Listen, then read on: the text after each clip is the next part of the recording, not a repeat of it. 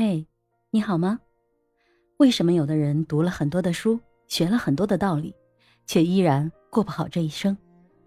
我想核心是他只读了书，而没有将书中的精髓结合自己的工作和生活思考和整理，并能够将其运用在自己的生活和工作当中，真正开始改变自己原有的行为模式，直至形成新的习惯。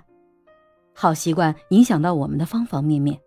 无论是工作、生活还是个人的成长，习惯对于我们有很大的影响，因为它是日积月累的，它会不知不觉地暴露我们的本性，影响我们能否成功。所以，建立属于我们自己的习惯尤为重要。我是麦田新生，今天我们要聊的这本书《高效能人士的七个习惯》，对于我们习惯的建立至关重要。如果你想要自己的事业更成功，人生更幸福，就来听听吧。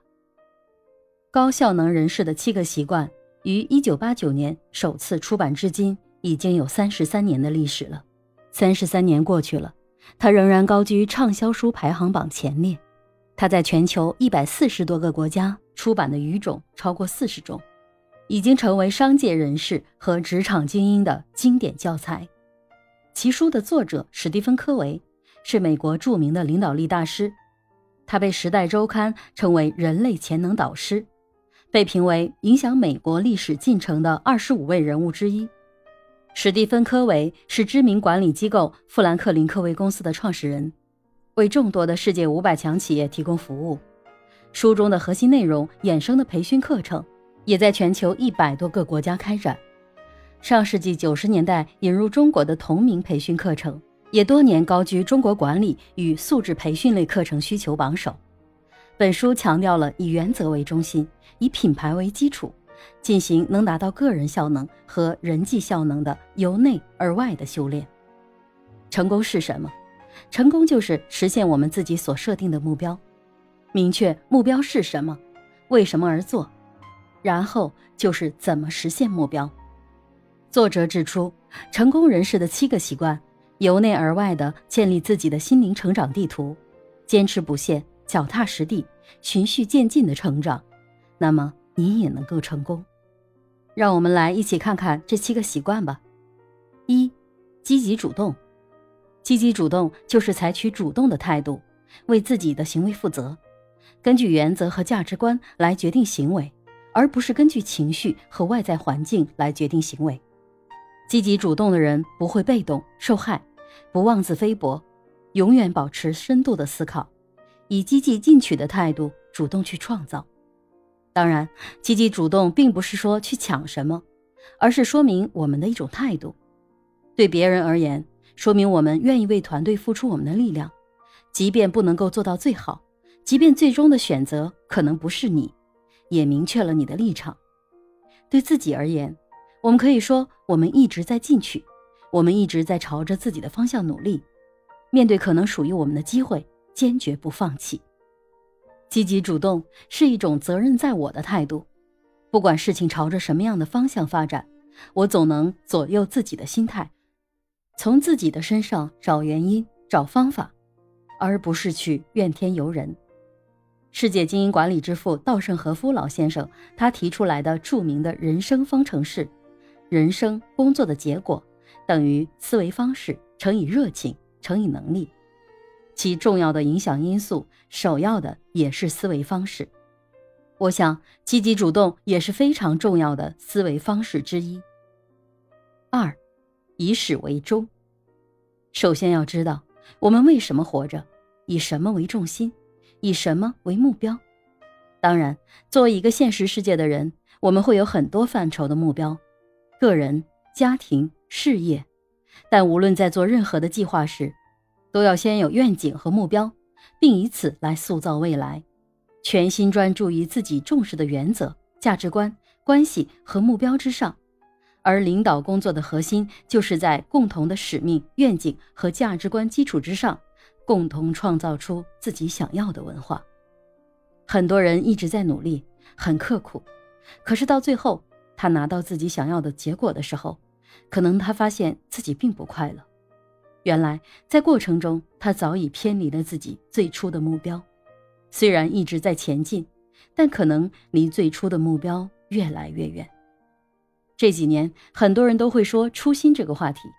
我想，初心是开始，但也是我们的终极目标。时刻铭记初心，才能让我们在纷扰的世界中不被外界所干扰，心无旁骛地专注当下的目标。夜阑人静，扪心自问，怎样的生活对你来说才是最幸福的？认准目标，无论发生了什么样的事，都不忘初心，这就是以始为终。三，要事第一。人的精力有限，在工作中，百分之八十的时间都会花在百分之二十的事情上。同样，一个企业百分之八十的利润由百分之二十的业务来实现。工作和生活中也会有各种各样的事情。要时刻弄清楚哪一些是最重要的，在分配时间的方面，重要的事情应该着重对待。针对时间管理的四象限法则，有重点的分配好自己的时间。管理好自己的时间，就是管理好自己的人生。想想我们每天花多少时间在最重要的事情，花多少时间在不重要也不紧急的事情上，比如刷抖音。相信这一个章节具体的时间管理方法，会改变我们很多的行为习惯。第四，双赢思想。互联网社会的当下，我们早已不是一座孤岛，人与人的联系非常密切。成功不一定是你死我活，而更有可能的是通过合作共赢，赢得市场的增长。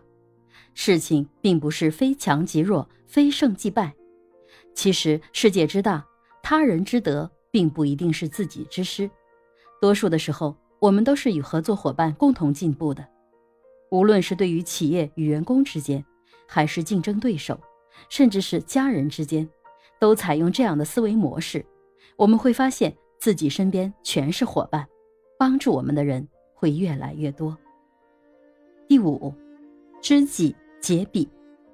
沟通有两大原则：平等和开放。要达到的结果就是自己能够充分表达意思，对方也能听明白。当我们舍弃焦虑的命令态度，而去聆听他人说话时，用同理心设身处地的倾听时，进而能做到相互理解、关怀和情感上的共情。同理心就是将心比心，同样的时间、地点、事件，把当事人换成自己，这就是设身处地的去感受。去体谅他人，以这样的心态去和他人交往，你便更能够获得他人的信任，你们的友谊也更能够长远。换位思考，尝试站在对方的角度思考一下，你也许就能够理解他。换作是你，你会怎样做？换位思考，你也能够重新的审视自己，面对选择，你自己该怎样做？当真正放下观点，开始聆听时。便能够开启真正的沟通，真正了解彼此的需求，做到知己解彼。六，统合综效。团队合作中，只有当一加一大于二时，这样的团队才能够走远。在团队中，我们要善于聆听不同的声音，每个成员都可以为这个团队出力，保持开放的心态，尤其是在观点有差异时，重视别人与自己的差异。以及寻求第三种可能变通的方案，可能在短时间来看，团队合作会因此而花费更多的时间，但长远来说，可能导致更好的结果。当别人的想法和自己的想法有分歧时，那分歧的部分有机会就是自己没有想到的东西。因此，尊重差异的存在，不妥协，不敌对，用开放的心态去取长补短，用心聆听，真诚讨论。不固守己见，积极探讨新的方案，这样才能够达到统合综效。最后一点，不断更新。人生最高明的投资策略，莫过于心理、心智、心灵和社会情感方面，严格的要求自己。从日积月累的进展中，不但拓展了自我成长空间，同时也协助了他人的成长。比如生理方面，加强运动。注重营养，学习压力管理；心智方面，增强阅读、想象、计划和写作；精神方面，服务精神，知彼解己，统合宗效，增加内在的安全感。用积极主动的心态，以始为终，做好时间管理，让身边的人与你共赢，保持开放平等的沟通，最大限度的激发团队的智慧，并永远保持开放的心态，不断的更新自己。这就是高效能人士最大的特点。把这些思维方式和行为特征变成我们的行为习惯，相信你会离成功越来越近。我是麦田新生，关注我，收听更多的成长话题吧。